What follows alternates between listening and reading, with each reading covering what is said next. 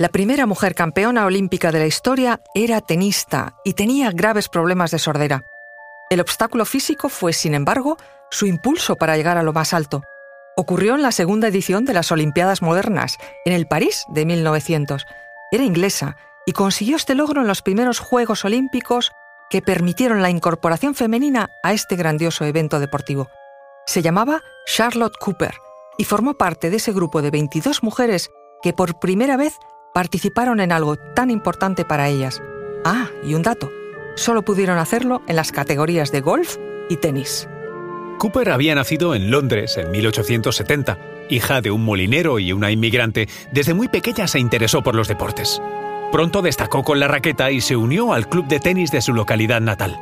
Al apoyo de sus padres y la admiración de su barrio entero, añadió la fortuna de tener como entrenador a Harold Mahoney, el que era para muchos el mejor tenista británico de la época. Conoce mejor al equipo que protege nuestras costas. Alerta en el mar, el jueves a las 10 un nuevo episodio en National Geographic. Soy Luis Quevedo, divulgador científico. Y yo soy María José Rubio, historiadora y escritora. Y esto es Despierta tu curiosidad, un podcast diario sobre historias insólitas de National Geographic. Y recuerda, más curiosidades en el canal de National Geographic y en Disney Plus. Nada era fácil para las mujeres que practicaban deporte de forma profesional en la época.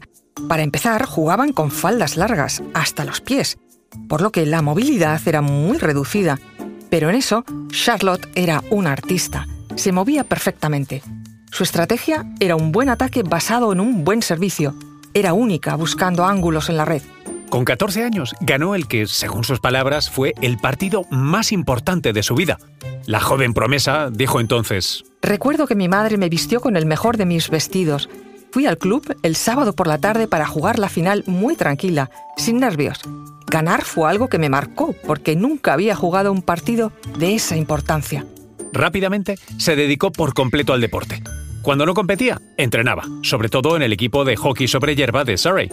El esfuerzo dio resultados en 1893. Charlotte se alzó con su primer título en el club de hockey. Menos de un año después pisaba la pista del mítico Wimbledon. Lo hacía perdiendo en semifinales contra otra buena tenista, Blanche Bingley un torneo al que seguirían otras 21 ediciones más de Wimbledon. Fue en 1895 cuando por fin Charlotte Cooper se convirtió en campeona de Wimbledon. Ganó a Helen Jackson por 7 a 5 y 8 a 6. Como todos los deportistas de élite, tenía sus manías. El día del partido llegó al campo en bicicleta. Sus raquetas iban amarradas a las ruedas. Ah, y un detalle, dependiendo del día que hiciera, lluvioso o seco, utilizaba una raqueta o la otra. Pero su carrera pudo haberse truncado cuando en 1896, con apenas 26 años, una infección le hizo perder completamente la audición. La sordera pudo haber afectado indudablemente a su juego, pero decidió utilizarla a su favor y, sin abandonar el tenis, desarrolló una importante concentración visual en el juego que la llevaría a ser campeona. Entre 1893 y 1917, Charlotte Cooper participó en 21 ediciones del torneo de Wimbledon, de las que jugó 11 finales y se alzó con el primer premio hasta cuatro veces. Su título de 1908, conseguido a la edad de 37 años y 282 días, la convirtió en el récord de la persona de más edad en conseguirlo hasta hoy. Y aún en 1912, con 41 años, llegó a la final y seguía siendo una de las mejores del circuito. Fue la tenista más veterana de Wimbledon y también la segunda en ganar torneos después de haber sido madre. Charlotte Cooper participó en las Olimpiadas de París en 1900, donde ganó dos medallas olímpicas de oro, en la final femenina y en dobles mixtos. Se casó al año siguiente con un tenista británico y tuvo hijos, pero tras un paréntesis en su carrera, regresó para seguir siendo un ejemplo de superación, pionera y campeona.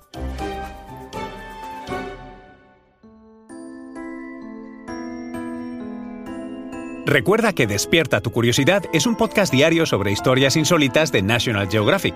Disfruta de más curiosidades en el canal de National Geographic y en Disney Plus. No olvides suscribirte al podcast y darle al like si has disfrutado con nuestras historias.